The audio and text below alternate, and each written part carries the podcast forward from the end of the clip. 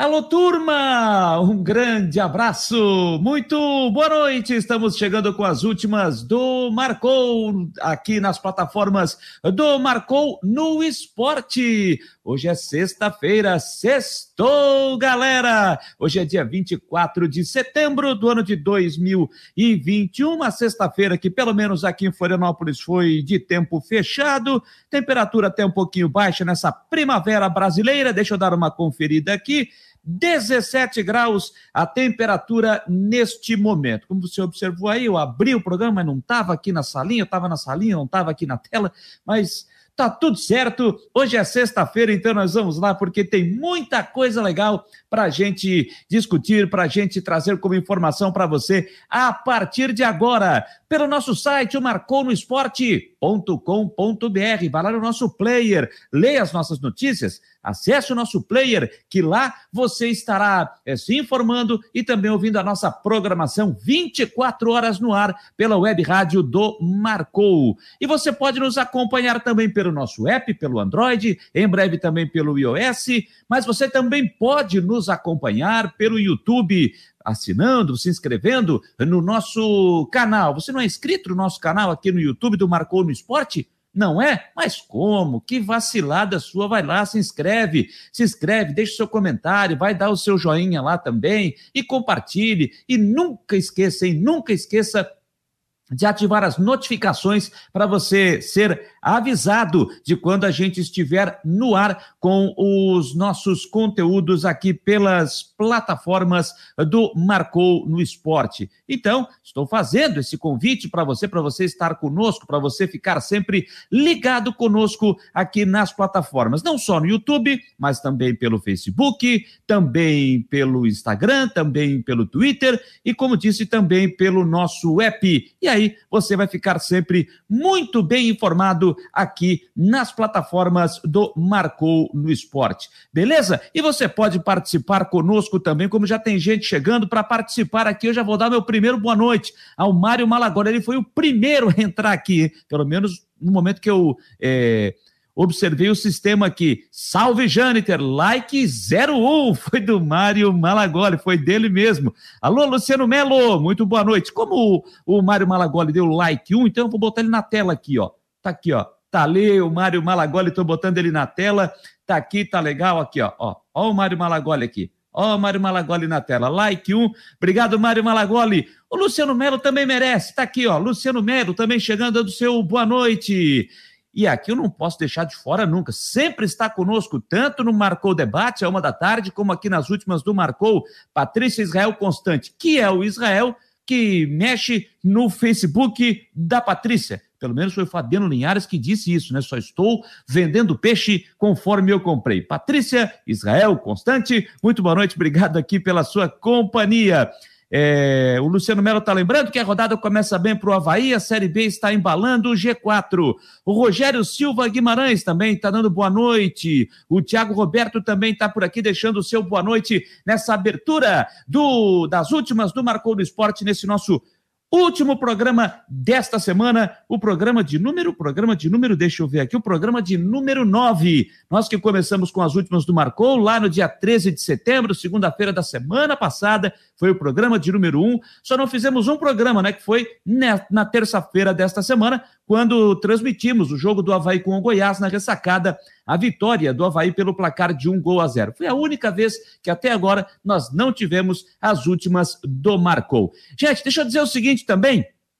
É, para você que está chegando aqui, para você que quer também é, chegar e expor a sua marca, patrocinar este espaço aqui das últimas do Marcou, ou quem sabe lá no Marcou o Debate da Umas Duas, em parceria com a Rádio Guarujá, você pode entrar em contato com o departamento comercial da nossa equipe, a equipe do Marcou no Esporte. Estou botando na tela aqui, ó. É só você mandar um e-mail, contato arroba marconoesporte.com.br contato arroba marconoesporte.com.br. É só você entrar em contato. Aqui a nossa equipe vai receber a sua mensagem, vai ter um ótimo plano para oferecer para você e você vai poder é, expor a sua marca e nós aqui vamos ter o maior prazer de estar divulgando a sua marca aqui em todas as plataformas do Marcou. YouTube, Facebook, Instagram, Twitter, app, no nosso site. Então, é só você mandar a sua mensagem aí, ó, contato arroba marconosport.com.br. E aqui no programa você também pode participar mandando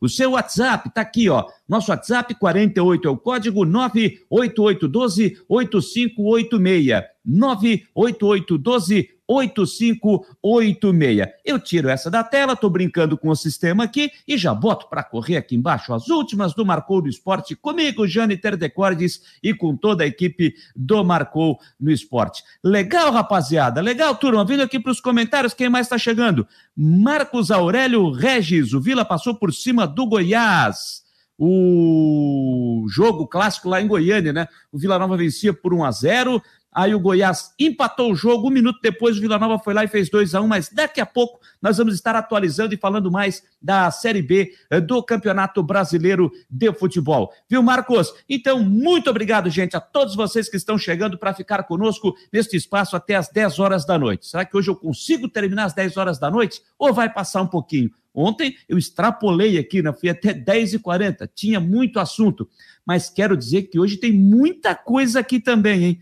Tem muita coisa aqui também. Olha, vai ser uma briga para conseguir terminar 10 horas da noite. Vai ser uma briga para terminar 10 horas da noite. 9 e 7, então vamos lá. Se para não ter briga, para a vizinhança aqui não me incomodar daqui a pouco, para dizer que eu estou fazendo barulho depois das 10 horas, que depois das 10 é o horário do silêncio. E ah, até para responder, teve um outro ouvinte outro dia um internauta. Outro dia perguntou se meu home office é feito aqui em Florianópolis ou se é em Criciúma, na casa da minha família lá em Criciúma. Não, é aqui em Florianópolis, é aqui na capital catarinense. E, eventualmente, pode acontecer, daqui a pouco, um momento ou outro, eu estar fazendo o programa lá em Criciúma mas, é, mas aqui a base, o home office, meu estúdio aqui, na minha humilde residência aqui na capital catarinense. Antes de trazer informação, eu estava dando uma olhada no Facebook hoje, eu vou compartilhar isso com vocês. Eu achei legal, eu vou compartilhar isso com vocês, até porque é, amanhã tem Figueirense e Criciúma é, pela Série C do Campeonato Brasileiro, pela última rodada é, da primeira fase da competição. Figueirense, todos sabem, não tem mais chance, o Criciúma já está classificado. E amanhã, até por um convite do meu grande amigo e companheiro Renato Semensati, que coordena a equipe de esportes da Rádio Eldorado de Criciúma, ele me fez o convite para narrar o jogo amanhã para a Rádio Eldorado que amanhã estará em duas frentes. Vai estar acompanhando o jogo do Caravaggio na estreia da Série C do Campeonato Estadual, com o Dante Bragato Neto, lá na cidade de Indaial, junto com o Zildomar Schlemper. Então, eu recebi esse convite com muita honra. Estarei narrando o jogo na Rádio Eldorado de Criciúma amanhã no estádio Orlando Scarpelli. Depois de um bom tempo, voltarei ao Scarpelli, depois do dia 15 de março do ano passado. Vou retornar ao estádio Orlando Scarpelli para narrar esta partida pela Rádio Eldorado. E coincidentemente, estava dando uma olhada no Facebook, o Facebook manda aquelas memórias, né, aquelas fotos, aquelas mensagens de, de memória, é o TBT de sempre do Facebook. E olha a coincidência, vou botar na tela aqui, ó. Vou botar na tela. Eu só não lembro em que jornal saiu isso, e foi recente, tá?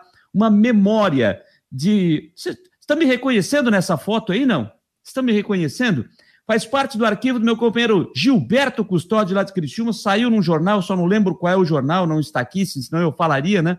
Tá aqui, os alegres rapazes da crônica esportiva da Rádio Eldorado de Criciúma, uma das mais tradicionais de Santa Catarina. Registro feito no pátio é, da emissora que desceu do Morro Sequinel para a Avenida Centenário, aqui na Avenida Centenário, bem no centro da cidade.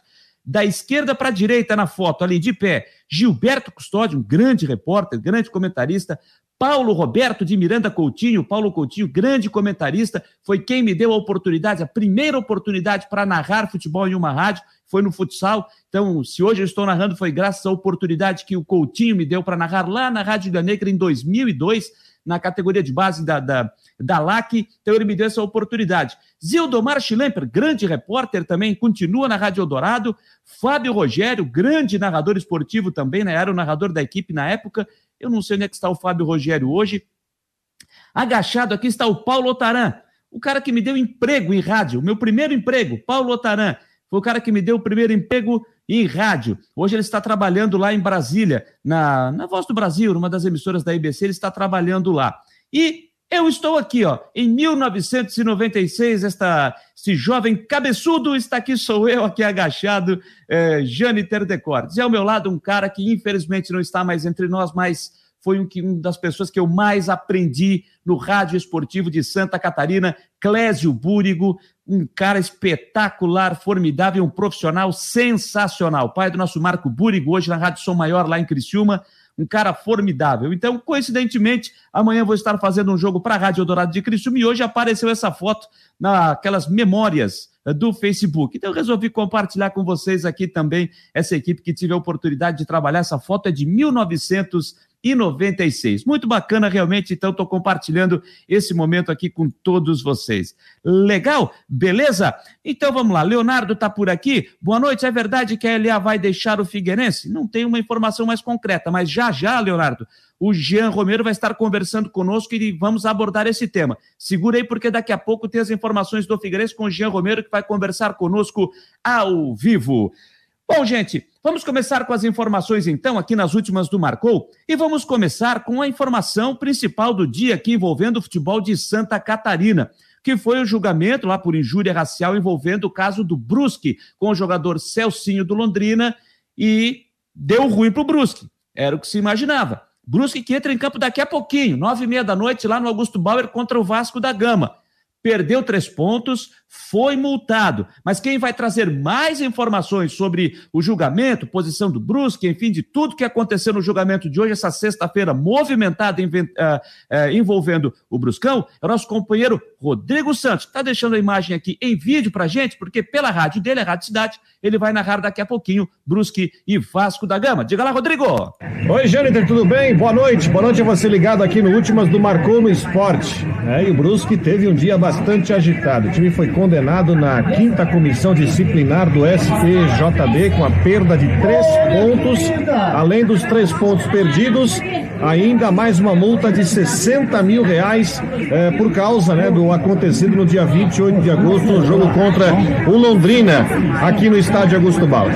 Cabe recurso? Cabe. Né? E também o, o Júlio Pedro, presidente do Conselho Deliberativo, que inclusive se licenciou do cargo, foi punido com 30 mil reais de multa e mais é, uma é, suspensão de 360 dias. Com isso, o Brusque cai para 26 pontos na classificação do Brasileirão Série B. E se vencer o Vasco hoje, ah, aqui no Augusto Bauer, é voltar aos 29 pontos, ou seja, volta a mesma situação. Aqui um jogo diferente, jogo com público, 750 pessoas terão acesso. Chegamos cedo, já vimos aquela movimentação de torcida que há muito não víamos, né? Quase aí mais de um ano e meio aqui no estádio. Agora vamos aguardar os recursos, aguardar para ver o que, que vai ser tomado de, de, atitude pelo Brusque, né? O, o, advogado é o conhecido Oswaldo Cestário e vamos analisar aí, vamos ver as, os próximos passos. Mas o Brusque né, ganhou um grande problema agora com três pontos a menos no campeonato. Eu conversei hoje de tarde com Mário Bertoncini, procurador-geral do TJD, e ele entende que a punição é exagerada, não cabe a perda de pontos. Vamos ver se no recurso o Pleno vai pensar assim. Grande abraço, boa noite.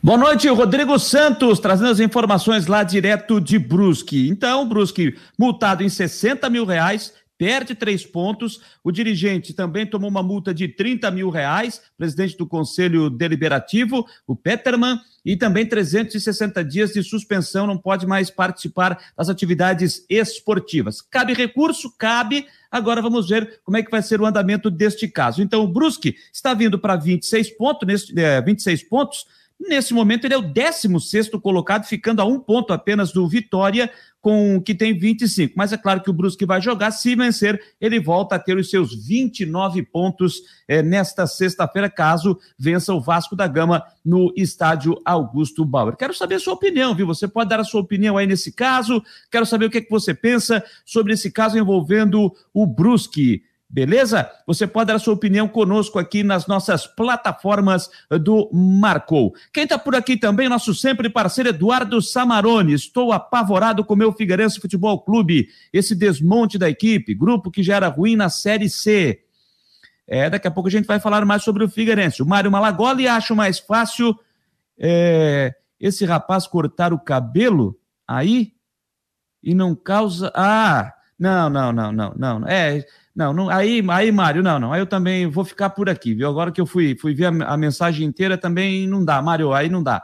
Cada um usa do jeito que quiser, cada um vai. É, Ninguém tem que ficar se metendo na vida do outro. Cada um usa a, a roupa que quiser, fica da forma que quiser, não tem problema. Cada um tem sua vida. Então, cada um, se cada um cuidar da sua vida, tá ótimo, já tá mais que bom. Então, é... não, eu sei que é brincadeira, Mário Malagoli, mas hoje em dia a gente não pode mais brincar com essas coisas, é coisa séria.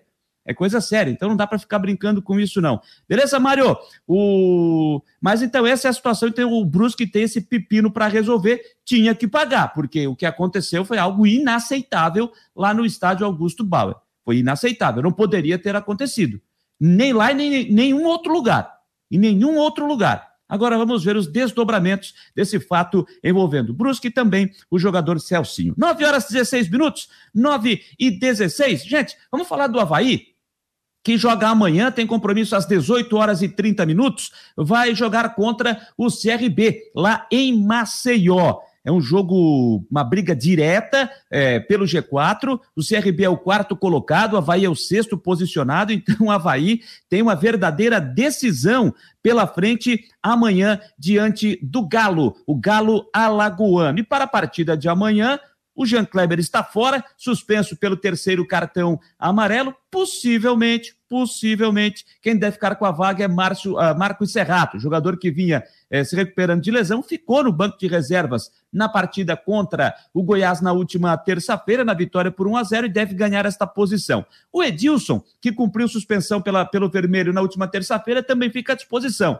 Será que volta para a lateral direita ou o Yuri permanece? Isso a gente só vai saber mesmo momentos antes da partida. Então, a possível formação do Havaí para o jogo de amanhã o Gladson no gol, Yuri ou Edilson na lateral direita, Betão e Alemão na zaga, e na esquerda o Diego Renan. O meio-campo com Bruno Silva, o Marcos Serrato e também o Lourenço. Na frente, o Vinícius Leite, o Copete por um lado, o Vinícius Leite por outro e o, Getúlio, e o Getúlio centralizado. É a possível formação para a partida de amanhã às 18h30 diante do Galo da Pajussara. E quem passou pela entrevista eh, do lado do Havaí foram dois jogadores, o goleiro Gladson e também o Diego Renan. E o goleiro Gladson começa falando, primeiro, sobre a vitória importantíssima sobre o Goiás e o que ele já está projetando para o compromisso de amanhã lá na capital alagoana. Vitória super importante, confronto direto, é, jogo de seis pontos. Sabia que a dificuldade ia ser grande diante do vice colocado, né, até então, mas conseguimos uma, uma vitória muito importante diante do nosso torcedor, que era o mais importante, né?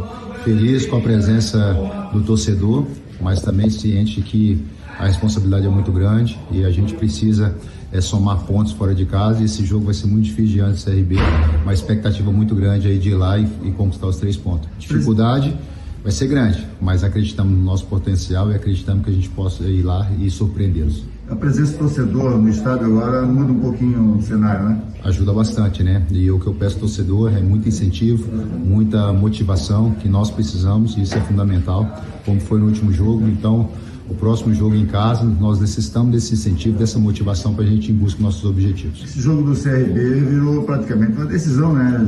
Em busca do C4. Novamente, mais um jogo de seis pontos, né? Se a gente lá conseguir os três pontos, vai ser de fundamental importância para a gente postar ainda mais no G4 e ficar ali pertinho deles ali, já que eles são o quarto colocado hoje.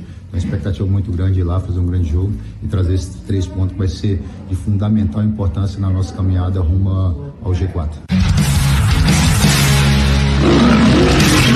Diga, essa grande vitória do Havaí sobre o Goiás tem um novo ânimo para chegar ao G4, né? Com certeza. Confronto direto, a equipe conseguiu fazer um grande jogo e, e buscou a vitória desde o início do jogo. Agora, mais uma vez, é, outro confronto, jogando fora de casa. E é, a gente vai em busca de uma vitória para aproximar ainda mais ali do G4 e estar tá sempre na briga pelo acesso. Falar desse jogo contra o CRB lá no Rio Calé. Um jogo difícil, uma equipe que é, tem vivido também um bom momento, mas agora não temos que olhar os adversários, e sim a gente olhar a nossa parte, fazer o nosso melhor, buscando as vitórias para que a gente possa, é, até o final, é, estar aí nessa briga pelo acesso, pelo G4. Então vai ser um jogo difícil, mas a equipe está concentrada, está se preparando para fazer um outro grande jogo e buscar a vitória. Para chegar ao G4, essa consistência defensiva precisa ser fundamental, né? Com certeza. E a equipe vem demonstrando isso, né? É, a defesa é uma das melhores da competição E é, a, a, equipe tem que continuar dessa maneira, não só a defesa, né, mas é, todo o grupo, todos os jogadores buscando sempre o melhor para que a gente possa é, alcançar o maior número de vitórias e conquistar o nosso objetivo principal, que é no final estar é, tá comemorando o acesso e buscar ainda o título, que também é, é um objetivo traçado por, por todos nós. Para você, como é que é jogar ou na direita ou na esquerda, sempre com bom desempenho? Como é que é isso, essa adaptação? É tranquilo, até porque eu já joguei a, a minha carreira inteira, até tanto do lado direito ou do lado esquerdo.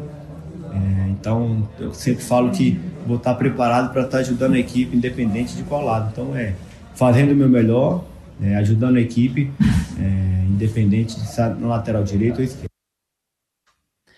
Aí o Diego Renan, que passou pela entrevista no material que é produzido e feito pelo Departamento de Comunicação do Havaí. Antes dele, falou o goleiro Gladson. A expectativa para essa partida de amanhã, 18h30, lá no estádio Rei Pelé, em Maceió. Jogo que ainda não contará, obviamente, com o meia Jadson, jogador que foi anunciado, apresentado oficialmente ontem. Jogador que, inclusive, participou hoje do Marcou Debate, junto com comigo, com o Fabiano Linhares, com o Rodrigo Santos, falando um pouco dessa sua vinda. Falou desse desafio, né? Começou falando sobre esse desafio vestir a camisa do Havaí e também citou que optou pelo Havaí até porque outras propostas apareceram. É, então, acho que é um novo desafio é, na minha vida. É, apareceu outras equipes aí da Série B é, com algumas, algumas propostas, meu empresário me passou, é, mas o que me deixou feliz mesmo foi o Clube do Havaí, é, por ser um estado que eu já conheço, né, aqui, e, e, também a questão do clima, que é parecido ali com o do Paraná, isso aí é, foi fundamental para que eu tivesse escolhido o Havaí, e também pela situação também do clube, né, brigando para para subir para a primeira divisão, a ter o acesso, né? Esse é o objetivo de todos aqui. Então, venho para tentar ajudar da melhor maneira possível aí o Claudinei e, e o clube e, e também os jogadores. Beleza, Jadson, tá Jadson, boa tarde, seja, seja bem-vindo, né? Obrigado por atender aqui a, a, nossa, a nossa equipe, aqui no nosso debate. É, até para a gente entender um pouquinho melhor né, essa, sua, essa sua vinda para o Havaí, mas essa sua reta final, agora, pelo menos nesse momento, lá com o Atlético Paranaense. Você não estava sendo aproveitado, até lendo as informações que a gente que chegavam de Curitiba é, sobre essa sua, a sua situação no Atlético, você não estava trabalhando mais com o time principal, até foi colocado para treinar de forma separada. Como é que ficou? Como é que foi exatamente para a gente saber de ti essa, essa situação lá com o Atlético, Jadson? Boa tarde, Janitor. É Janitor, né? Isso. Janitor. Não, foi uma questão mais de o pessoal ali, quando saiu o Antônio, eu acho ali, o treinador, com a parte, é, com os resultados ali que acabou pesando pro lado dele, é, houve uma decisão ali da, da, da direção, é, junto com a comissão, né, de, de deixar eu treinando ali separado. Então, depois desse tempo aí, eu, eu, eu, comecei a treinar separado no clube e meu empresário já começou a correr a, atrás de outras situações, né? E como eu fiz nove jogos ali no Atlético, é, não poderia, não poderia ser transferido para algum time da Série A. Então, por isso que eu escolhi o Havaí, né? Teve outros clubes também da, da Série B que ficaram interessados, é, tentaram entrar em contato, mas o Havaí é que me deixou feliz para atuar na Série B e, e, pela situação do clube, por, pelo Edilson, meu amigo, que eu joguei no, com ele no Corinthians, estar aqui. Tem o Bruno também, que eu, eu joguei contra, mas tem ótimas informações dele. Então, falaram que é um grupo fechado, é um grupo que é, é bom de trabalhar, então por isso que eu vim para cá. Como você vinha treinando normalmente, você acha que próximo jogo já fica à disposição, ou Jadson? Não, eu acho, eu acho que sim. Eu acho que é mais questão de ritmo de jogo, né? Eu acho que por não estar atuando é, muito lá no Atlético, né? Joguei o último jogo do, do, foi no Paranaense, que a gente foi, acabou sendo eliminado. É, mas isso daí, durante os trabalhos, durante os jogos, vai, vai pegando novamente, né? Aí uma parte né, da conversa que a gente teve com o Meia Jadson uh, hoje dentro do Marcou Debate. O nome do Jadson ainda não saiu no bid, tá, gente? Ainda não saiu no bid para ele poder ficar à disposição para o jogo contra o Londrina na terça-feira, quatro da tarde, na ressacada. O nome dele tem que sair no bid até segunda-feira, às sete horas da noite. Aí o Meia Jadson, 37 anos, reforço havaiano, Possivelmente pode ser o último jogador a ser contratado, já que o prazo final de inscrição termina na próxima quinta-feira, visando a sequência desta competição. Bom, o Havaí vai ter pela frente o time do CRB na sequência, o time que está na quarta posição. Mas como será que está o Galo da Pajussara? Como está o time vermelho lá da capital alagoana? Vamos para lá então, saber as informações do CRB com o repórter Luciano Costa, da Rádio Maceió M, para trazer as informações do clube alagoano. Boa noite, Janiter. Um abraço a você e a todos que estão acompanhando o programa Últimas do Marcou no Esporte. A gente chega direto aqui de Maceió trazendo informações do CRB, que é o adversário do Havaí na noite deste sábado no estádio Rei Pelé a partir das 18h30. O time comandado pelo técnico Alan Al, que vive um momento especial na competição Vem de vitória na última partida, jogando fora de casa diante do Brasil, venceu por 1 a 0. É o quarto colocado com 44 pontos conquistados e vive também um momento diferenciado, já que nesse jogo contra o Havaí será o reencontro do torcedor regatiano com a equipe alvirrubra. Isso porque o estádio Rei Pelé foi liberado para receber 3 mil torcedores. E o clube deu prioridade aos sócios, ou seja, amanhã só os sócios irão estar presentes nesse jogo, incentivando o Galo nessa partida contra a equipe de Florianópolis. Os trabalhos foram finalizados hoje no CT Ninho do Galo. O time já está praticamente definido. Tem o retorno do lateral esquerdo Guilherme Romão, já que ele cumpriu suspensão automática diante do Brasil. Outra novidade deverá ser Gum, capitão da equipe, experiente jogador, inclusive, né, com passagens principalmente no Fluminense, onde mais se destacou. Gum estava fora devido a uma lesão na panturrilha, mas segundo informações, deve ficar à disposição do Alan Al. O Alan, que deve manter uma formação parecida com a que atuou contra o Brasil. Diogo Silva no gol, na lateral direita o Reginaldo Lopes, dupla de zaga com o Gum e o Caetano, e na esquerda o Guilherme Romão fechando esse sistema defensivo. O setor de meio campo com o Martan ao lado do Wesley e o craque do time, Diego Torres, fechando esse triângulo ali no meio campo, e a linha ofensiva com Jajá, Pablo Diego, Alisson Farias ou Nicolas Careca. Tem essa dúvida se ele vai jogar sem um 9 de ofício, no caso ele fez isso contra o Brasil, ou vai dar oportunidade mais uma vez para o Nicolas Careca ou até mesmo para o Júnior Brandão. Vamos aguardar o que vai fazer o Alan nesse jogo de amanhã diante do Havaí. Então, Janil, até aqui, Marcel, tá tudo pronto para esse grande jogo envolvendo essas duas equipes que brigam pelo acesso à Série A em 2022, CRB e Havaí. E direto de Maceió, com informações do Clube de Regatas Brasil, do Galo de tanta gente, falou o repórter Luciano Costa. Grande abraço, boa noite a todos. Valeu, boa noite, obrigado, Luciano Costa, lá da Rádio Maceió AM, a belíssima cidade de Maceió, das cidades do Nordeste, que tem a praia, a capital, que tem a água mais verde, a água mais bonita, realmente é a da cidade de Maceió, pelo menos das que eu conheço. Tem muita gente que fala da Praia do Carneiro, mas eu não posso falar porque eu não conheço, então não posso falar. Então é isso, gente, estamos na sexta-feira, sextou, minha gente, sextou, minha gente, informações do CR B, adversário do Havaí. Vamos falar da Série B. É, já estou vendo aqui na sala de espera. Você, torcedor do Figueirense, segura só mais uns minutinhos, porque o Jean Romero já está aqui na nossa sala de espera, já já para falar do Figueirense, que joga amanhã, 5 da tarde, contra o Criciúma no estádio Orlando Scarpelli. 26 rodada da Série B, dois jogos já encerrados. O Remo venceu o Náutico por 1 a 0 gol do Jefferson aos 51 minutos do segundo tempo. Que coisa, hein? Que bela estreia, que bela estreia do técnico da equipe do Náutico, hein? Que está de volta lá.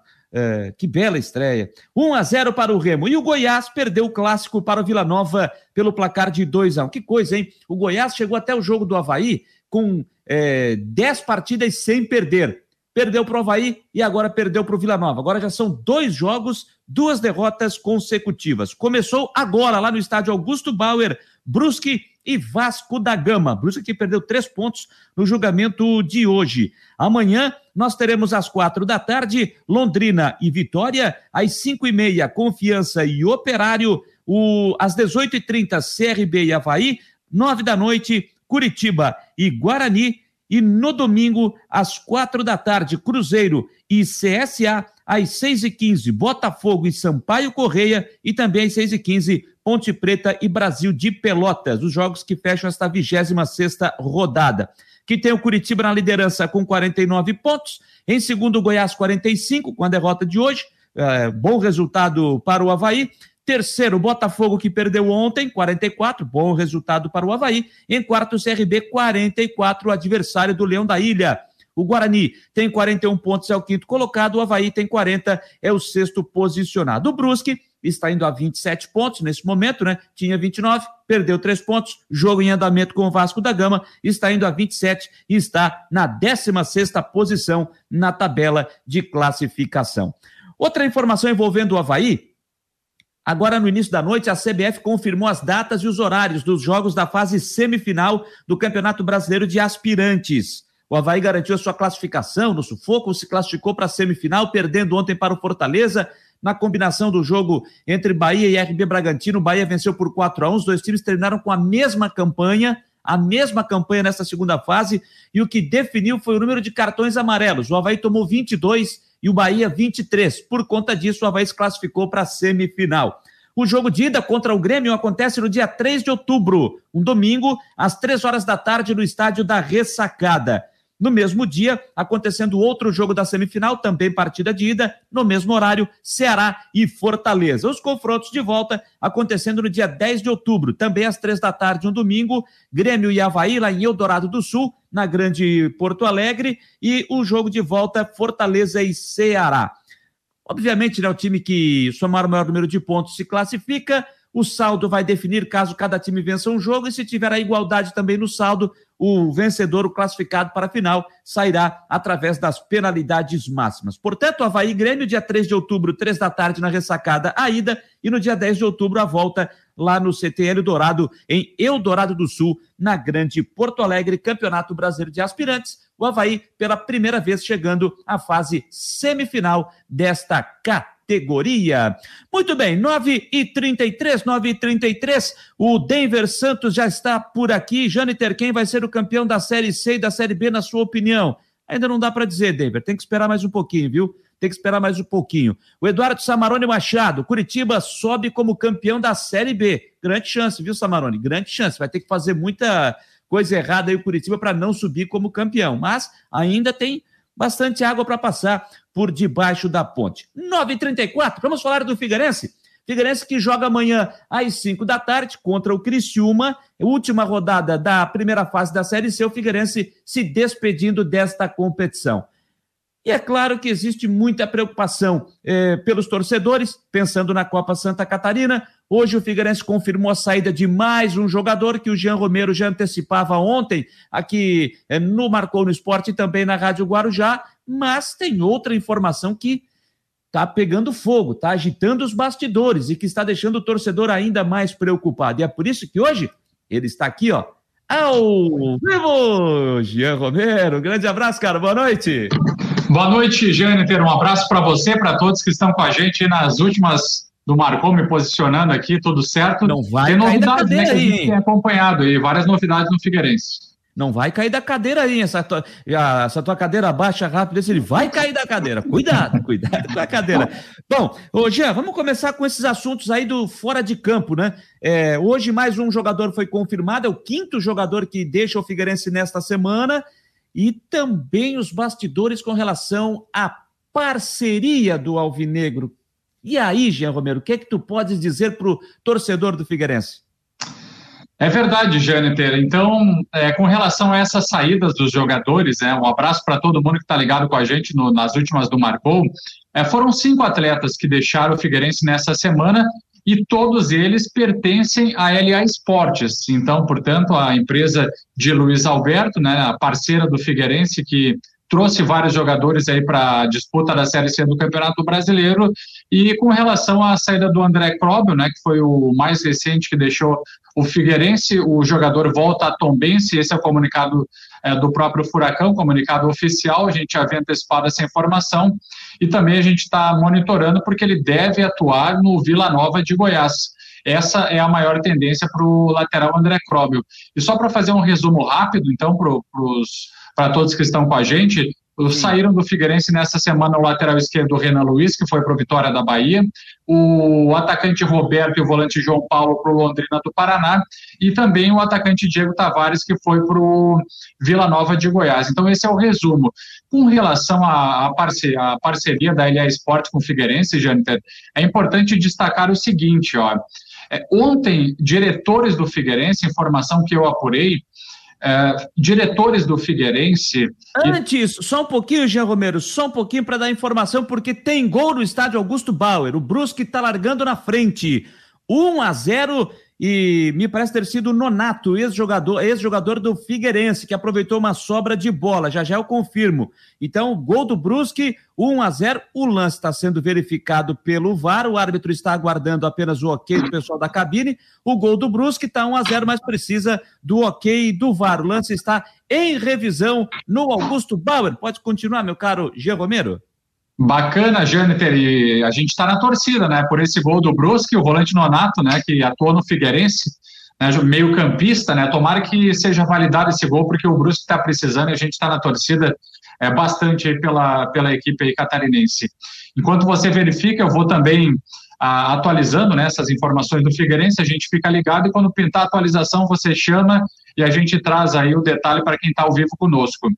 Então, eu estava destacando os jogadores que saíram né, do Figueirense, todos que pertencem ali a esportes, e também destacando essa reunião entre os parceiros do Figueirense. Olha, foi uma reunião, Janter, que, que eu apurei, que foi inclusive até quase 10 horas da noite passada, durante praticamente o dia todo, entre a empresa BIS, a empresa LA Esportes, também diretores do Figueirense, né, debatendo realmente o futuro, as parcerias que já são concretas, que, que já estão estabelecidas e a continuidade ou não. Então, esse assunto foi pauta dessa reunião, entre várias outras observações que eu vou fazer aqui para os ouvintes, para os torcedores do Figueirense, que estão ligados conosco aqui nas últimas do Marcou. Então, não foram só as parcerias, ah, não foi só a parceria que foi debatida com relação a, a, esse encontro, né? Outros assuntos que a gente vai acrescentar também. E o que eu posso dizer, pelo que consegui apurar, Jâniter, é que é o seguinte, é, é bem difícil que a parceria com a LA Sports permaneça no Figueirense, porque o contrato da parceria foi para a Série C do Campeonato Brasileiro, e o insucesso da, na sequência da competição nacional realmente traz um distanciamento para a permanência dessa parceria. Então, realmente, a maior tendência é que a partir do próximo ano, 2022, a LA Esportes não continue no Figueirense.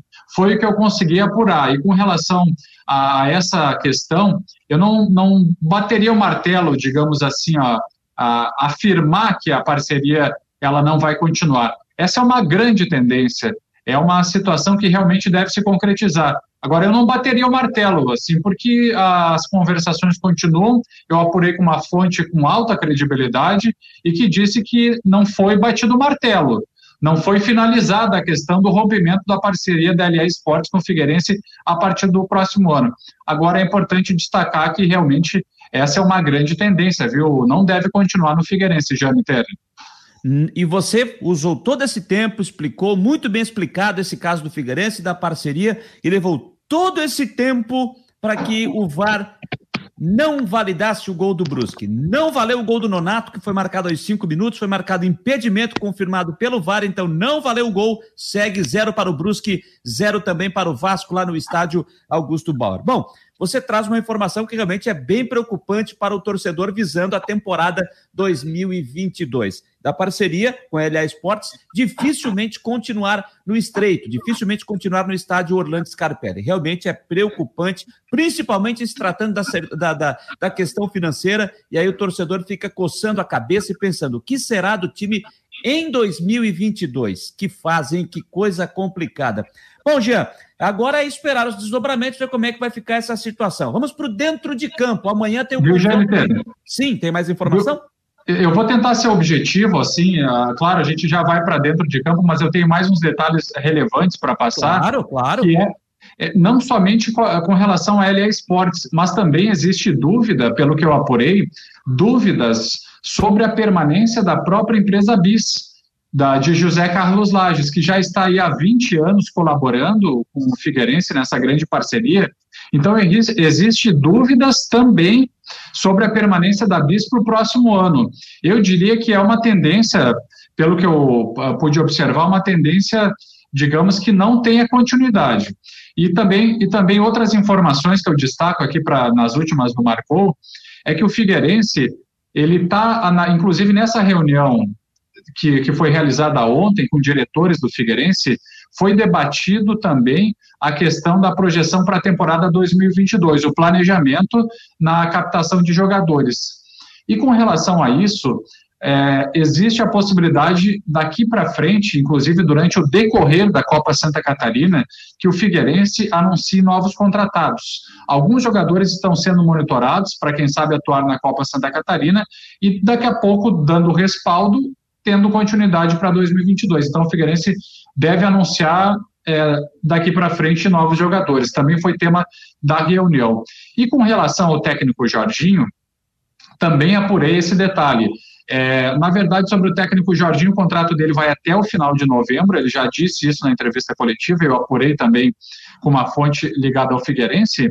É, a questão do técnico Jorginho, ele está sendo avaliada, né, analisada. Não existe nada dentro do Figueirense sobre daqui a pouco, ó, a gente não tem mais intenção, o Figueirense não tem mais intenção de, de continuar com o treinador. Então não existe isso, é uma avaliação que vai ser feita. Ele pode sim continuar para a temporada 2022. Por enquanto é uma questão que ainda é uma dúvida para o Figueirense. Então acho que são algumas questões relevantes aí que eu também destaco para vocês, viu, Jean Terra?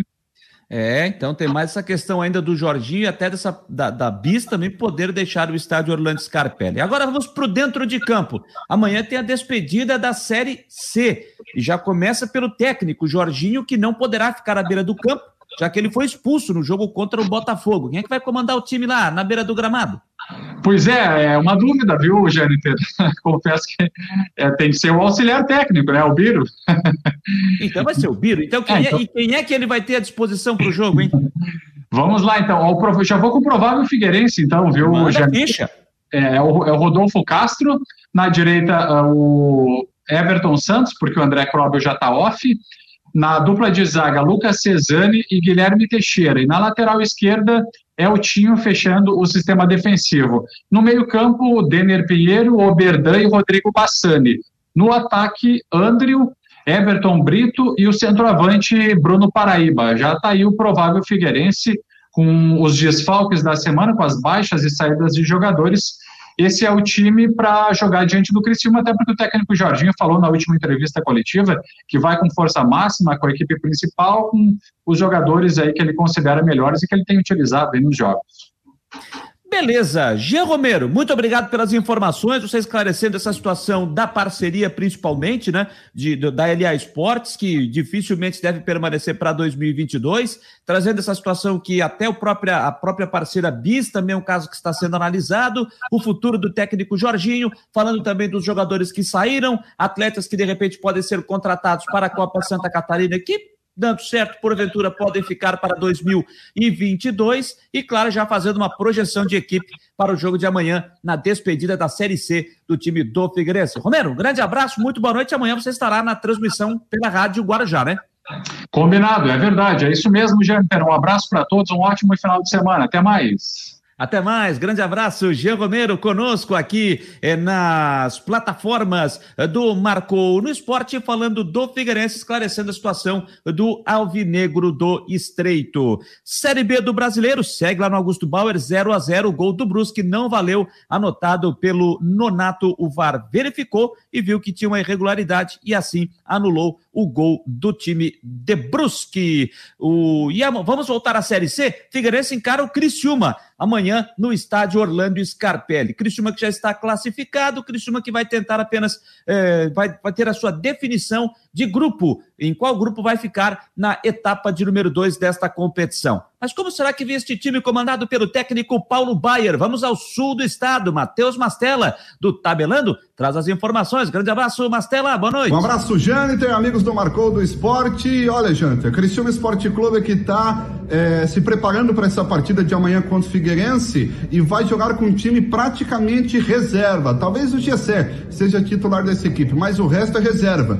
Gustavo não joga, o Arilson não joga, Rodrigo não joga, Marcelo Scalese não joga, Dudu Vieira não vai jogar, Silvinho não vai jogar, Enan não vai jogar, Alemão não vai jogar, Elder não vai jogar, porque o Criciúma tem esses jogadores pendurados. E se levar o terceiro amarelo amanhã, não vai poder atuar aí na primeira partida da próxima fase da Série C do Campeonato Brasileiro. Por isso, Jânio e amigos, eu acredito que o Criciúma entre em campo com Roberto, Renan Areias, Henrique, Genilson e Pedro Rosa, Léo Costa, Gessec, talvez é o único dos pendurados que deve atuar mais à frente, Julian e Felipe Matheus, e no ataque o Minho e também o Marcão ou Luiz Paulo, mas acredito que o Marcão deve ser o camisa 9. Essa é a expectativa, o grupo trabalhou nesta sexta-feira, quinta-feira fez por, atividade com portões fechados, acredito se quiser o Criciúma fechou os portões e joga amanhã diante do Figueirense. Depois é o foco total na segunda fase e o torcedor, claro, na expectativa e na ansiedade do time conseguir a classificação. Então é isso, Jâniter. Criciúma chega em Florianópolis, chegou na noite de hoje. A gente fica na expectativa, amanhã tem jogo e depois começa a preparação. Mas uma coisa é certa: amanhã, contra o Figueirense, time praticamente reserva para poupar os jogadores e também pensar na próxima fase da Série C. Valeu, Jâniter. Um abraço, bom final de semana. Valeu, valeu, obrigado Matheus Mastella. Como se viu aí, um time completamente diferente do Criciúma. E antes da viagem, o técnico Paulo Baier passou pela entrevista coletiva e disse que apesar de estar classificado, ele vem para Florianópolis para buscar a vitória. Ele quer vencer. O objetivo é vencer, né? O objetivo é clássico, o objetivo é, é ir para lá com com jogadores que vão representar o Criciúma com buscar a vitória. Esse é o objetivo nosso. Para essa partida, o Criciúma entra classificado e a disputa vale apenas a colocação dentro do grupo. Diante disso, para a próxima fase, a comissão técnica e a direção tem preferência ou tenta escapar de algum adversário? Não, a gente tem que. Eu acho que o mais difícil a gente fez, né? Porque é classificar, né? Num grupo tão difícil como o nosso. E a gente teve altos e baixos, como as outras equipes também tiveram. Mas o objetivo é alcançado, né? Então esse é o primeiro passo que nós demos. Agora falta uma rodada aí com o Figueirense, clássico, e a gente vai fazer de tudo para vencer. Logicamente é, com estratégia, até porque a gente tem nove jogadores pendurados, né? Provavelmente não vão. É, quem sabe eu posso usar ainda o Dudu Figueiredo e o Gessé, que também estão pendurados, mas preciso também dar ritmo de jogo para eles. Então e o restante provavelmente a gente não vai porque a gente tem que pensar no, né, mais para frente, pensar em umas decisões que nós temos para frente. Você acha que esse jogo pode servir para alguns jogadores te mostrarem que pode ser titulares? É, é, é um, um, jogo importante, clássico, onde que as oportunidades né, vão surgir agora. É aproveitar, aproveitar, aproveitar o momento. A gente viu um momento bom. É, as oportunidades surgem, às vezes para alguns um pouco mais, para outros menos, então a oportunidade vai chegar agora e quem for para o jogo tem que aproveitar.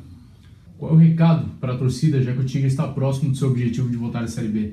Não, o recado é, é, é acreditar, é como sempre falei, a gente está aqui pra, pelo Criciúma, a gente está aqui para ajudar o Criciúma, a gente está aqui para fazer o melhor para o clube, para deixar o clube onde que ele, ele merece, que está sempre crescendo, né? O Criciúma vem nos últimos anos no descenso, né? E graças a Deus agora a gente classificou, o objetivo é subir uma Série B, a gente está muito próximo disso, mas com muita união, desde a parte do torcedor, desde a parte de imprensa, desde a parte nossa aqui do Criciúma, envolver todo mundo junto para que a gente possa conseguir o objetivo. Quanto mais objetivo, quanto mais a gente é, subir para a Série B, eu acho que vai ser bom para todo mundo, para a cidade, para todos. Então, acho que esse é o propósito. Vamos, vamos trabalhar todo mundo junto. Tá aí o técnico do Criciúma, Paulo Baier. A Série C, última rodada da primeira fase, Grupo B, jogos de amanhã, três da tarde, Paraná e Oeste, o jogo dos rebaixados. Às cinco da tarde, Mirassol e Novo Horizontino, Ituano e Botafogo de Ribeirão Preto, Figueirense e Criciúma, São José e Ipiranga. O Novo Horizontino já tem a primeira posição definida no seu grupo, Ituano com 36 pontos, o Ituano está em segundo com 32, o Ipiranga em terceiro com 31, o Criciúma em quarto com 30. Esses três vão jogar para definir as suas posições e ver qual grupo eles irão ficar na próxima fase. Os jogos do grupo A nessa última rodada, às 5 da tarde também, Paysandu e Manaus, Volta Redonda e Tombense, Santa Cruz já rebaixado e Botafogo da Paraíba e o Jacuipense vai pegar o Altos do Piauí e o Ferroviário do Ceará pega a equipe do Floresta, os jogos da última rodada do Grupo A, que já tem o Paysandu classificado, Tombense, Manaus, Botafogo, Ferroviário, Volta Redonda, esses times brigam pelas três vagas que faltam é, para a segunda fase neste grupo. O Santa Cruz já está rebaixado, o Jacuipense quase rebaixado, ainda tem uma chance matemática muito difícil, mas o Jacuipense deve ter o seu rebaixamento confirmado nesta rodada da Série C do Campeonato Brasileiro de Futebol. Nossa, passou voando e ainda tem muita coisa, hein? Tem muita coisa ainda para a gente é, rodar, para a gente falar no programa de hoje, é, desta sexta-feira. Hoje é dia 24 de setembro, com o fim de semana chegando, primeiro fim de semana da primavera. Primavera lembra tempo, tempo lembra Ronaldo Coutinho. Ronaldo Coutinho lembra a imobiliária Steinhaus, que está trazendo Ronaldo Coutinho e a previsão do tempo para o fim de semana. Boa noite a todos que nos acompanham no Marcou no Esporte, com o patrocínio da imobiliária Steinhaus, Jurerê Internacional, para quem quer saber sobre aluguel, imóveis e tudo mais, vamos ao nosso tempo aqui no site do Marcou no Esporte. Também participamos todo dia ao vivo, de segunda a sexta, entre uma e meia e duas da tarde. O tempo vai seguir mais para bom na, na região no decorrer desse fim de semana. Agora à tarde tem bastante nebulosidade, talvez alguma chancezinha de alguma garoa, algum chuvisco, já começa a melhorar no interior do estado. A tendência é que nós tenhamos esse sábado entre nublado, períodos de sol, pouca chance de chuva, se tiver coisa rápida, ou de manhã cedo, ou mais à noite, se não todo dia, boa parte do dia aproveitável.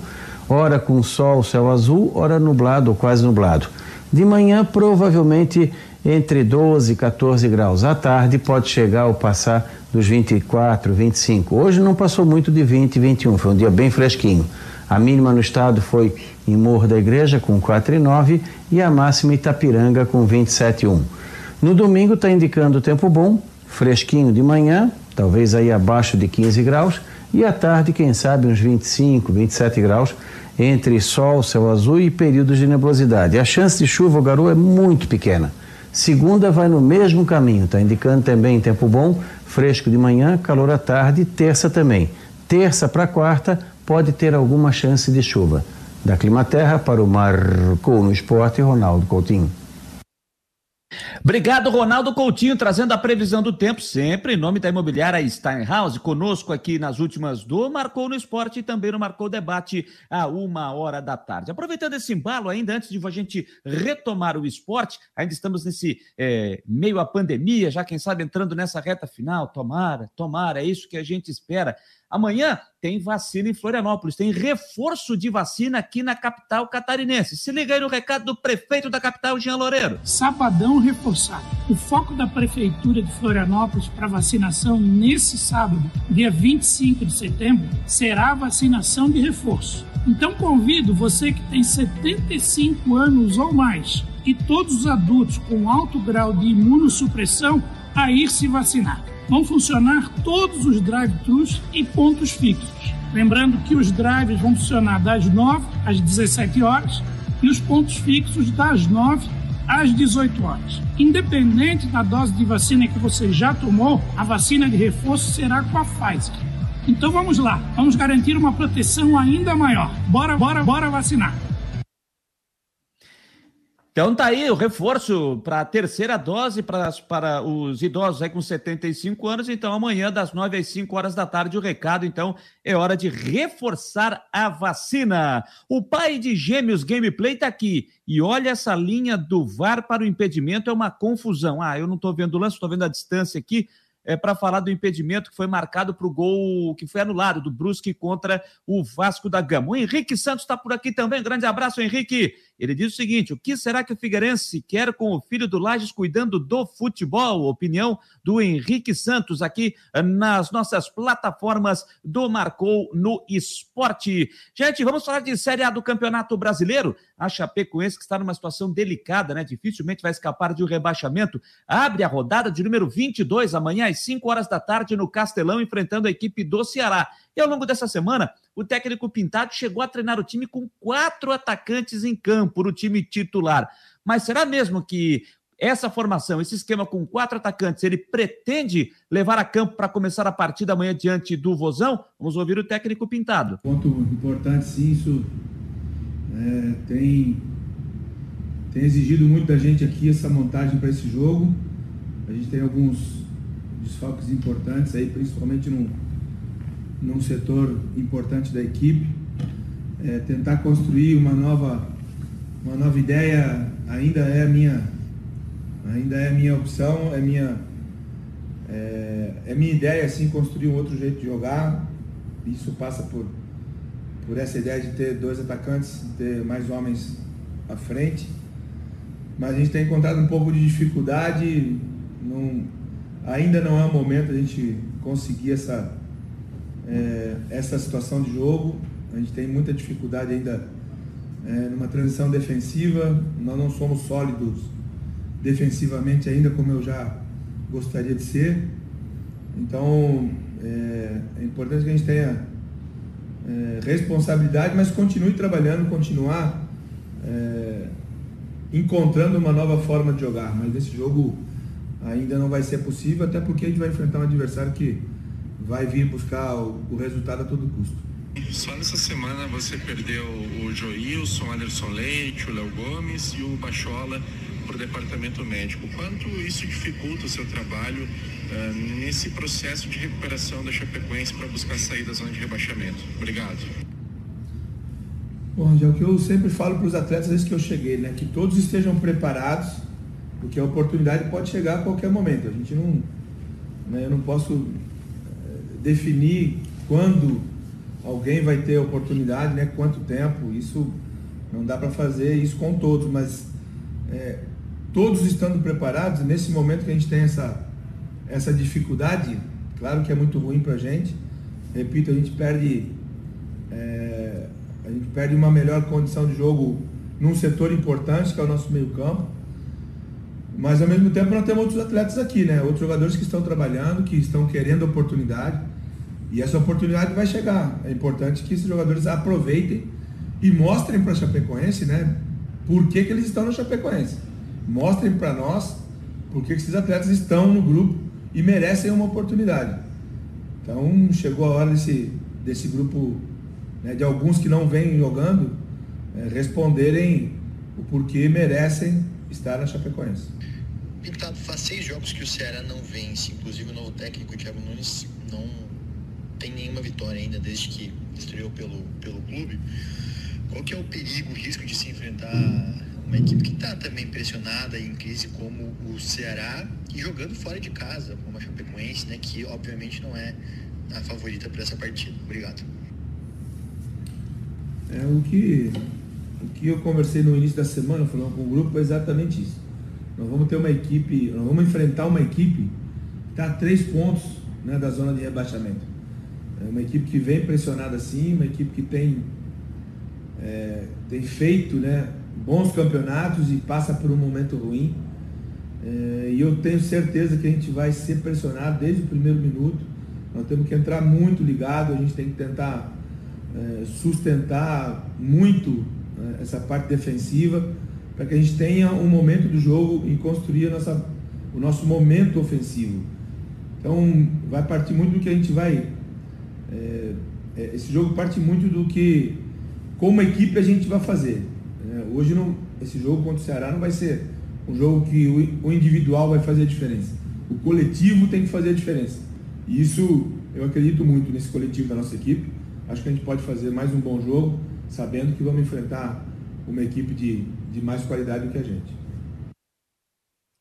Aí o técnico pintado, o técnico da Chapecoense, amanhã às 5 da tarde. Portanto, Ceará e Chapecoense. Ainda amanhã às 7 da noite, tem Corinthians e Palmeiras. Só o Derby Paulista, Corinthians e Palmeiras. Também amanhã, às 9 horas da noite, tem São Paulo e Atlético Mineiro. No domingo, às 11 horas da manhã, o América Mineiro pega o Flamengo lá em Belo Horizonte. Às 4 da tarde, tem Fluminense e RB Bragantino. Também às 4 tem Internacional e Bahia. No mesmo horário, Juventude e Santos.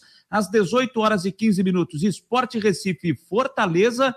Também às 18h15, Atlético Paranaense e Grêmio.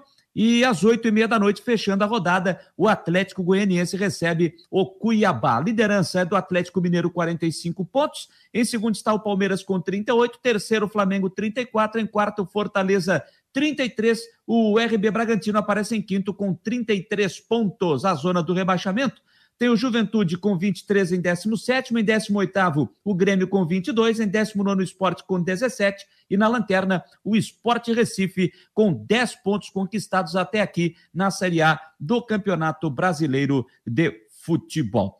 Bom, gente, vamos agora sair da Série A para falar da Série D, onde tem é, catarinense em campo na, na fase de oitavas de final. É isso aí. Terceira fase, time brigando por vaga a próxima etapa da competição, querendo ficar vivo, seguir vivo na briga por acesso à Série C do Campeonato Brasileiro de Futebol. O Joinville joga lá em Uberlândia no domingo às quatro horas da tarde no interior de Minas. E para esse jogo, o time do Uberlândia tem alguns, alguns desfalques, mas será que tem como tirar o Joinville, tirar algum proveito desses desfalques da equipe mineira? O técnico Leandro Zago, antes da viagem, falou sobre este tema. A gente aproveita qualquer vantagem que a gente possa ter no jogo.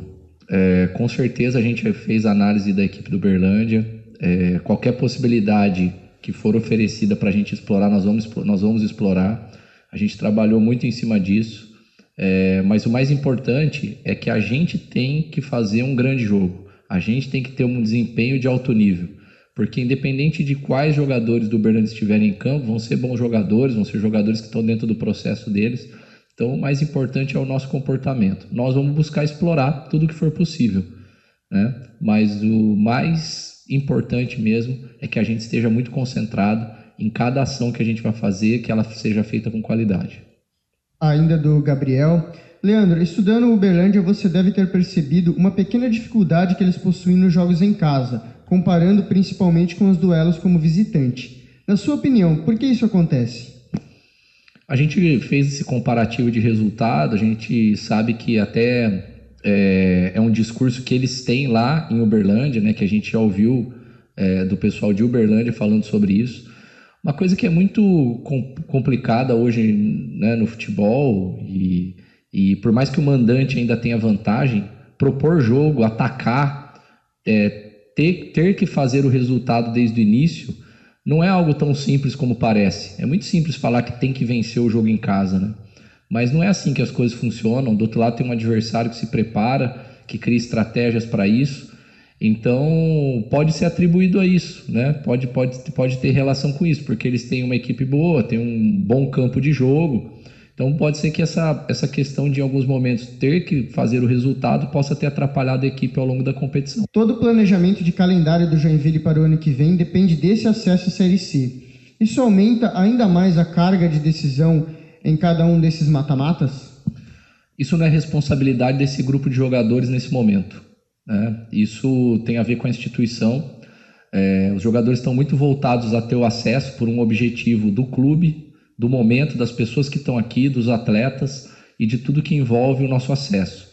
Esse é o nosso objetivo. Mas quando a gente entra em campo, a gente precisa ter leveza para jogar. Eu tenho que saber o que está em jogo quando eu estou em campo, como atleta, mas eu não posso trazer toda a carga externa para dentro do campo, senão isso atrapalha o desempenho. O mais importante, eu conversei bastante com os atletas essa semana sobre isso, é que a gente jogue de uma maneira que a gente desempenhe o nosso melhor futebol, aquilo que a gente faz nos treinos, aquilo que a gente está preparado, com leveza, né? Que seja algo com responsabilidade, mas que traga o desempenho melhor de cada um. Se a gente ficar pensando em fator externo, isso atrapalha muito o desempenho e eu não quero que isso aconteça. Aí o técnico Leandro Zago, técnico do Joinville. A Série D, que tem os jogos de ida das oitavas de final neste final de semana, já liberado para o torcedor. Lá em, em Uberlândia, a direção do Clube Mineiro diz que não vai abrir para sua torcida nesse final de semana. Por conta disso, o Joinville não pode abrir para sua torcida no jogo de volta. Nesse acordo feito, só, é, só pode abrir para o torcedor se tanto na ida como na volta, os dois estádios forem abertos. Como o Berlândia não vai abrir, o Joinville também não vai poder abrir para o seu torcedor no jogo de volta no outro final de semana, no outro sábado, na Arena Joinville. Jogos de ida destas oitavas de final: Atlético Cearense e Paragominas do Pará. Esse jogo amanhã às três horas da tarde. Amanhã às quatro tem Campinense da Paraíba e Guarani de Sobral do Ceará. Eh, também amanhã, às quatro da tarde, tem o Caxias pegando o União Rondonópolis do Mato Grosso. Às quatro da tarde, o Esportivo de Bento Gonçalves, do Rio Grande do Sul, recebe a Ferroviária de Araraquara. Teremos no domingo, às três da tarde, 4 de julho, do Piauí, recebendo o ABC de Natal. No mesmo horário, lá em Natal, o América pega o Motoclube do Maranhão. Teremos também no domingo, às quatro da tarde, Cianorte do Paraná e Aparecidense de Goiânia e o jogo do, Uberlândia contra o Joinville. Os jogos da volta acontecendo no próximo final de semana, a Série D do Campeonato Brasileiro de Futebol. 10 e 6, mandar um abraço também aqui para o Wilsinho Vieira, que está na audiência, mandando a mensagem pelo WhatsApp do Marcou no Esporte. Para a gente chegar já nessa reta final, são 10 e 6, hoje eu estou estourando o horário de novo, são 10 e 6 mas temos que falar também da convocação da seleção brasileira. O técnico Tite convocou os jogadores para os jogos das eliminatórias agora no mês de outubro. Serão três partidas pela competição. No dia 7 de outubro, pega a Venezuela fora de casa. No dia 10, também fora, encara a Colômbia. E no dia 14, recebe o Uruguai na Arena da Amazônia, lá em Manaus. Serão os três jogos que a seleção estará fazendo neste mês de outubro, na sequência das eliminatórias. E os convocados, para quem não acompanhou, vamos ouvir com o técnico Tite. Convocação: goleiros Alisson Liverpool, Ederson Manchester City, o Everton Palmeiras. Laterais: Danilo Juventus, Emerson Tottenham. Alexandro Juventus, Guilherme Arana, Atlético Mineiro. Zagueiros, Éder Militão, Real Madrid, Lucas Veríssimo, Benfica, Marquinhos, PSG, Thiago Silva, Chelsea. Meio-campistas, Casemiro, Real Madrid, Edenilson, Internacional, Everton Ribeiro, Flamengo, Fabinho, Liverpool, Fred, Manchester United, Gerson, Olympique de Marseille, Lucas Paquetá, Lyon. Atacantes, Anthony Ajax, Gabriel Barbosa, Flamengo, Gabriel Jesus, City, Matheus Cunha, Atlético de Madrid, Neymar, PSG, Rafinha, Leeds, Vinícius Júnior, Real Madrid. Eu não sei se o Tite pode responder ou o Juninho, mas a questão é sobre os jogadores que atuam na Premier League, né? É, qual foi a garantia que vocês tiveram de que eles vão poder se apresentar e é, que vocês vão poder contar com eles? É, já é certo que eles participam dos três jogos por conta da, da questão sanitária na Inglaterra. Eu queria que vocês é, detalhassem como é que foi esse processo de negociação com os jogadores da Premier League. Obrigado. Bom dia, bom dia, Eric. É, até antes, né, a, a gente optou para por fazer a, a liberação desses atletas jogarem a data passada, até por um empenho né, dos clubes é, da Premier League, da Premier League e da FIFA, né, nessa, nessa agora data de, de outubro. Então já tiveram várias reuniões, reuniões positivas com a FIFA, a Premier e o governo britânico, e, e a gente confia que, que na próxima semana, é, sim, que vai, vai ter uma solução positiva para esses casos, por isso que nós fizemos a convocação.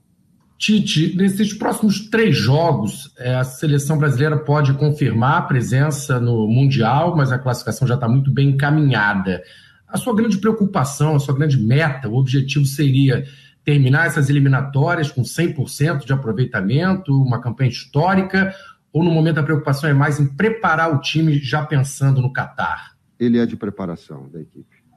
Claro que os números vocês têm externado, assim como críticas têm sido feitas e a gente sempre tem o bom senso de avaliar e aceitá-las democraticamente.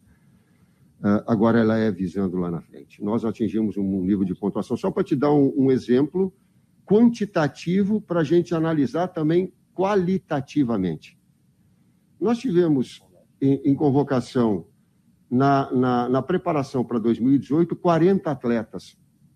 E uma das reclamações que eu fiz é que eu não tinha tempo hábil, nós e a comissão técnica, de oportunizar mais jovens para poder estar tá jogando, para poder estar tá sendo convocado, porque o tempo era muito exíguo. Nós, quando nós assumimos, era, era, era pressionante, era, era forma o time, classifica e vai para o Mundial para ganhar, porque era estava em cima um terço da campanha, nós já estávamos. E não e foi retirada a possibilidade de oportunizar mais atletas. Hoje nós temos 52 atletas. 52 atletas já justamente dando oportunidade, fazendo essa campanha. E também agora, na medida que estamos encaminhando bem essa classificação, claro que a gente quer resultado, mas a gente quer também fortalecer aquilo que eu falei lá no início, do histórico que a gente, que eu particularmente tenho na formação de equipes, de saber que isso se oportuniza e essa, e essa, e essa evolução ela precisa ser feita e nós estamos oportunizando, inclusive com esses atletas uh, uh, novos ou jovens, até porque seis meses a gente tem acompanhado na categoria de base há muito tempo para um atleta se afirmar, evoluir, crescer. E a gente está oportunizando agora. O que não tinha tido numa fase anterior, nós estamos tendo agora. Mas ela é visando o Mundial na medida que a gente já está com uma pontuação. Não estamos matematicamente? Não, não estamos. Mas está muito bem encaminhado. Aí as palavras do técnico Tite, também do Juninho, diretor da Confederação Brasileira de Futebol, convocação que aconteceu hoje pela manhã lá no Rio de Janeiro para os três próximos jogos do Brasil. Repito, aqui no dia 7, eh, dia 7 de outubro contra a Venezuela fora de casa, no dia 10 contra a Colômbia também fora de casa e no dia 14 contra o Uruguai na Arena da Amazônia, lá em Manaus os jogos da seleção brasileira pelas eliminatórias no mês de outubro. Bom, gente, 10 horas 12 minutos, 10 e 12. A gente vai fechar aqui as últimas do Marcou. Deixa eu dar uma olhadinha lá, porque Brusque e Vasco da Gama está 0 a 0 e tem o um lance sendo observado no VAR neste exato momento. Quem sabe um possível pênalti para o Vasco da Gama. Acho que é isso que está sendo é, verificado pelo árbitro do jogo. Então, é isso que está sendo observado pelo árbitro. A partida está parada, checagem no VAR, neste momento lá lá no estádio Augusto Bauer. O Mário, o Mário Malagoli está dizendo o seguinte: Joinville, torço, mas vi uma parte do jogo em casa contra o Bangu e foi sofrido. Pô, um a um e foi para os pênaltis e quatro, é, dois pênaltis desperdiçados, dois primeiros para cada equipe desperdiçados, depois mais à frente, olha, foi um sufoco para o Joinville garantir a sua vaga para a próxima fase. Só lembrando que na Série D, passando das oitavas, tem mais uma ainda, mais as quartas, aí sim é que vale a disputa de acesso para a Série B. E nas quartas de final da Série D, aí teremos arbitragem de vídeo. Ainda não há arbitragem de vídeo neste momento na Série D do Campeonato Brasileiro de Futebol. Vamos ver o que, é que o árbitro está conferindo lá, vamos ver o que, que ele está dizendo. Não sei se é um. Ah, ele não está marcando um pênalti, não estava observando um pênalti para o Vasco, estava observando uma possível agressão do jogador do Vasco para cima do jogador do Brusque. E ele está expulsando o atleta do Brusque, do, do Vasco da Gama, nesse momento, nesse finalzinho de primeiro tempo. Então o jogo está parado, tem expulsão do jogador do Vasco da Gama, jogo lá no Augusto Bauer, zero para o Brusque, zero também para o time do Vasco da Gama. Beleza, rapaziada? 10 horas 14 minutos. Passei um pouquinho hoje aqui do horário, mas não extrapolei tanto como ontem. Olha, quero agradecer demais a sua companhia ao longo dessa semana. Mais uma semana cheia com as últimas do Marcou no Esporte. Tá muito bacana a sua interação, a sua participação. E eu prometo que vou fazer cada vez mais de para melhorar ainda mais esse espaço e trazer ainda mais informação para vocês que nos acompanham em todas as plataformas no Marcou, no YouTube, no Facebook, no Twitter, no Instagram, no nosso app e também no nosso site, o marconosport.com.br, lá pelo nosso player.